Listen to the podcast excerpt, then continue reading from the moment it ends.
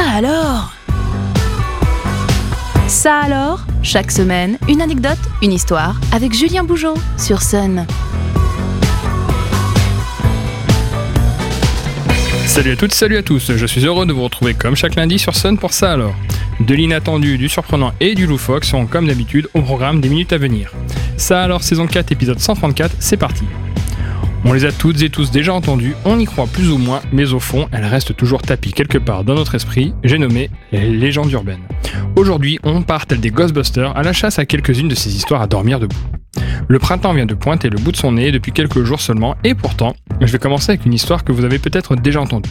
Si ce n'est pas le cas, je vous l'annonce directement, il s'agit d'une légende, et pas de celle de Merlin et du roi Arthur qui fait plaisir à entendre. Non, non, non. Revenons-en plutôt à notre histoire. Est-ce que vous avez un yucca chez vous? Si c'est le cas, sans doute que quelqu'un vous a déjà raconté cette terrifiante histoire de migale qui pullule au cœur de votre plante. Ainsi, dans l'histoire, ces charmantes petites bêtes, après avoir colonisé votre yucca, auraient pris leur quartier dans votre appartement avant de... Et là, je vous laisse compléter la suite. Différentes variantes existent à cette histoire, telles que l'arrosage qui déclencherait l'éclosion des œufs à la manière d'un gentil mogwai que l'on aurait eu le malheur d'humidifier, donnant naissance à une lignée de créatures débiles. Cette variante délirante étant elle-même justifiée par le fait que les œufs, privés d'eau pendant le transport, se mettaient à éclore lors des premiers arrosages effectués par le malheureux acquéreur de la plante.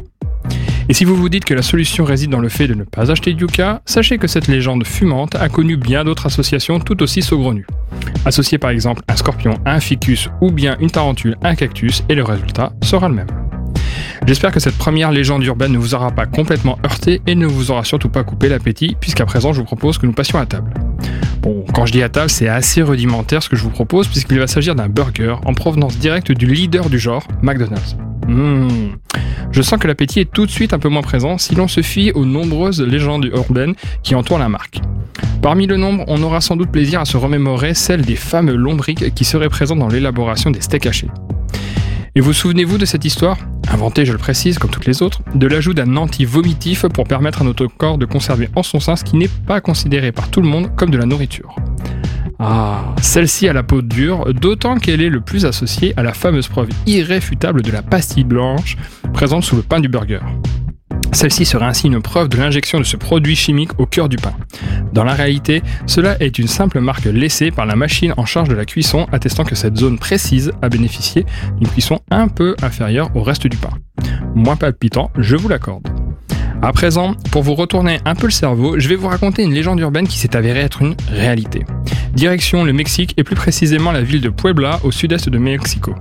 Là-bas, selon une légende urbaine, encore une, un mystérieux réseau de tunnels, les tunnels de Puebla, s'étendait sous les pieds des habitants. Jamais découverts au courant des siècles, ces tunnels se sont révélés au grand jour en 2015. C'est à cette date que des travailleurs de la construction sont tombés sur l'un d'eux par hasard. Les équipes de forage ont alors creusé et révélé près d'une dizaine de kilomètres de tunnels sous les routes de Puebla.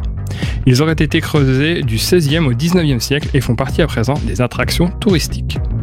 Avant de nous quitter, je vous invite à découvrir le bonus Ça alors, une info insolite bonus, à découvrir en descriptif de l'épisode sur le site et l'application MySun, ainsi que sur toutes les plateformes de podcast. J'espère que ce nouvel épisode de Ça alors aura comblé une curiosité insoupçonnée en vous.